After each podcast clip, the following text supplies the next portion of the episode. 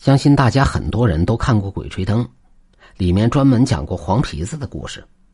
在中国人信仰中，除了罗汉菩萨以外，寻常百姓还信奉五仙，分别为狐仙、黄仙、柳仙、白仙和灰仙，也就是狐狸、黄鼠狼、蛇、刺猬和老鼠。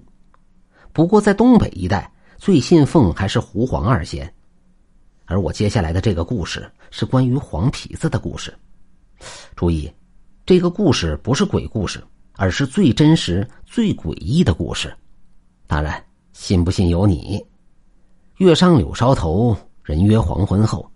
茶余饭后，老娘们最爱家长里短，什么王刘两家亲戚散了，结果亲家公和亲家母勾搭上了，诸如此类的，还有。王家儿子与李家儿媳妇发生了不正当的关系，张家老公勾引了自家保姆，姐夫把小姨子的手给摸了，诸如此类的事情，摸耳朵听的都起了老茧了。而这些老娘们口中，再也讲不出什么新鲜货来。然而我二舅就不同了，他是开长途大货车的，跑遍了半个中国，什么奇闻怪事没有听说过。我也最喜欢听他的故事。二舅长着一张方形脸，嘴里叼着旱烟，大有东北老爷们的气势。只见他踏出屋子，脸目阴险，两眼锐利如鹰眸，把这些老娘们一扫，这些老娘们迅速安静下来。你们说的这些呀，我都听烦了。今儿个，我给你们讲一个。二舅扒的一口烟后，吐出一个烟圈那架势。看的那些老娘们眼睛都直了，东北纯爷们儿。接下来，二舅开始讲。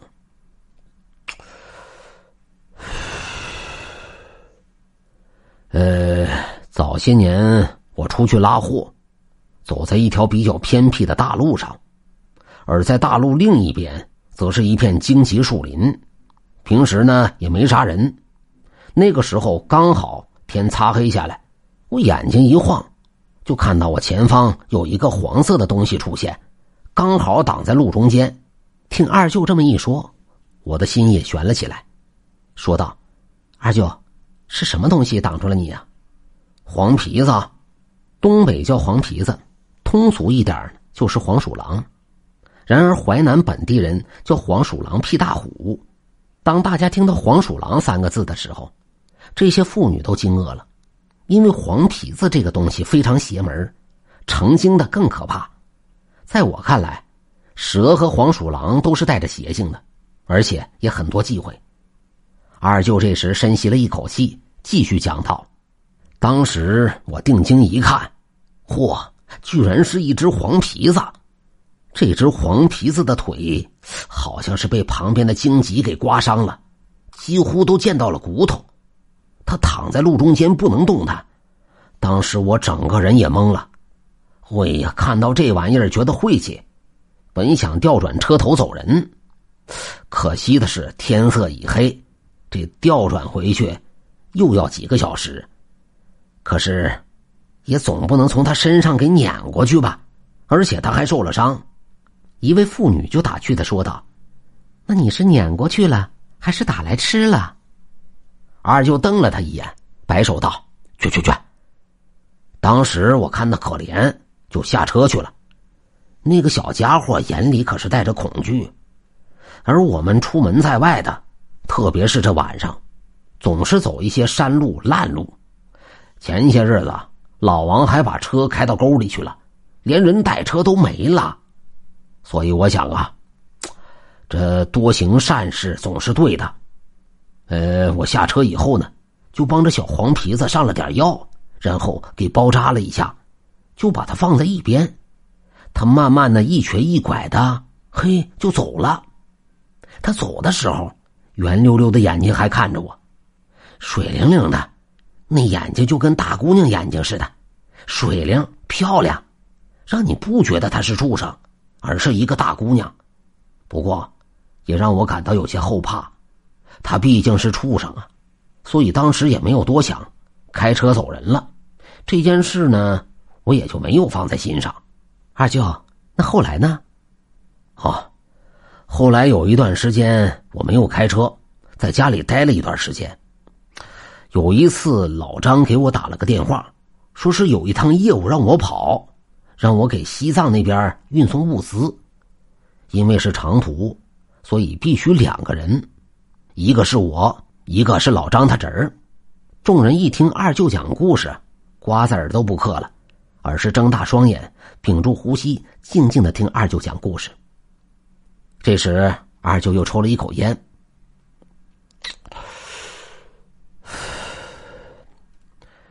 我们开长途货运的，一般是两个人，一个人开车，另一个人就睡觉，两人轮流，一般都是认识的搭档。可是老张这次介绍的人呢，我也从来没跟他合作过。不过听说是他侄儿，我倒也没说啥。后来当我见到他侄儿的时候，他侄儿呢也就二十四五岁的样子，是个年轻人，穿着一身皮衣，那脖子上还围了一个黄色的围巾。毛茸茸的，看上去很上档次，也挺洋气的一个年轻人。一路上我们有一搭没一搭的，不过都没说在点子上。后来我看着他脖子上毛茸茸的围巾，我就问他：“好家伙，这家伙就开始跟我炫耀了，说脖子上的围巾那是声波黄鼠狼的皮，可是，一只成年的黄鼠狼，那皮光闪闪发亮，油脂都可以当镜子照了。”听完这年轻人的话以后，我跟他说：“这路上你最好把围巾给摘了，以后不要干这事儿，伤德呀。这黄皮子可邪门的很，他们会报复，指不定的就会报复你呀。”二舅说到这里也来了劲儿了，直接站起来说道：“嗨，这小子，你说怎么的？还不听劝了？居然拿出一支私藏的猎枪跟我说。”这路上还要打不少珍稀动物，让我也帮忙。到时候剥了皮，肉呢可以拿去卖。二舅说的没错，这黄鼠狼可是入家门的，不能杀。在我们东北，不少黄鼠狼入了家门，成了家仙，而且还有黄大仙庙。听说这家伙可是修炼成仙的，所以这东西在临死前也会下咒害人。当然不知道是真的假的。不过说的人多了，也就信了。二舅这时接着说：“当时我一听，直接就拒绝了。反正我是不参与，这动物也是一条命啊，他这样太残忍了。后来这一路上，当车开到草原上的时候，这家伙干脆就停了下来，到处扑杀动物，我劝都劝不住啊。不过这一路上，我总觉得我们身后好像有什么东西跟着我们。”不过，每当我往后看的时候，却又啥都看不着。二舅看了我们一眼，深吸一口气，继续说道：“后来我开车累了，这个年轻人就开车，我就睡觉，也不知道开了多久，这家伙神神叨叨的，突然一个刹车，让我差点撞在玻璃上。不过总感觉我被什么东西给拦着了，而这个年轻人却被撞得头破血流。”然而，他就开始神神叨叨的破口大骂，在车上骂了一会儿，就下车去骂。就在这个时候，我忽然看到前方有一双绿莹莹的眼睛。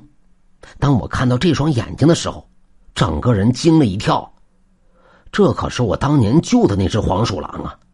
如今都长了这么大了，怪就怪在那只黄鼠狼竟然咧嘴冲着他笑，像个人似的。也把那个年轻人气得发疯的追他，哪知那黄皮子就朝着树林里面跑。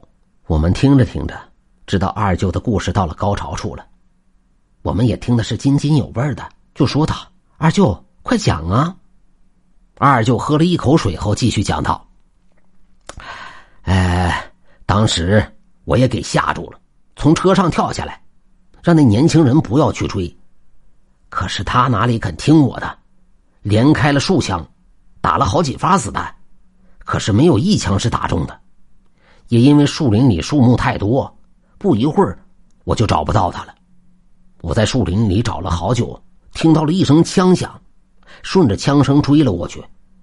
那这个年轻人竟然吞枪自杀了，那子弹呢从嘴巴进，后脑子出，那白色的脑花顺着后脑的枪眼子就流了出来，混合着血水，当时给我看的都吐了。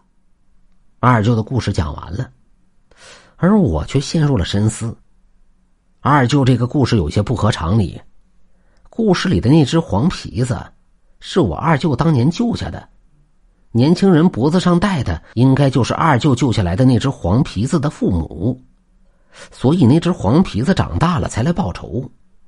年轻人吞枪自杀，黄鼠狼报仇，这是合情合理。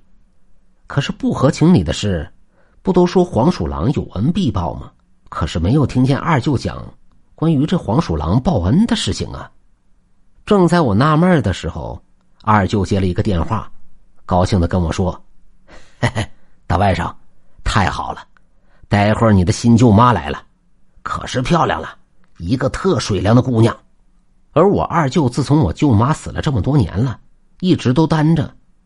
如今听说一个大姑娘要跟着二舅，心里别提多高兴了。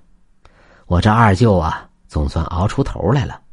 嘿嘿，来，大外甥，我给你介绍一下，这就是你的新舅妈。我们马上就要结婚了。当我看到新舅妈那双水灵灵的大眼睛，清澈如镜，一瞬间，我什么都明白了，也应了那句话：这世间充满偶然，但凡事皆有因果。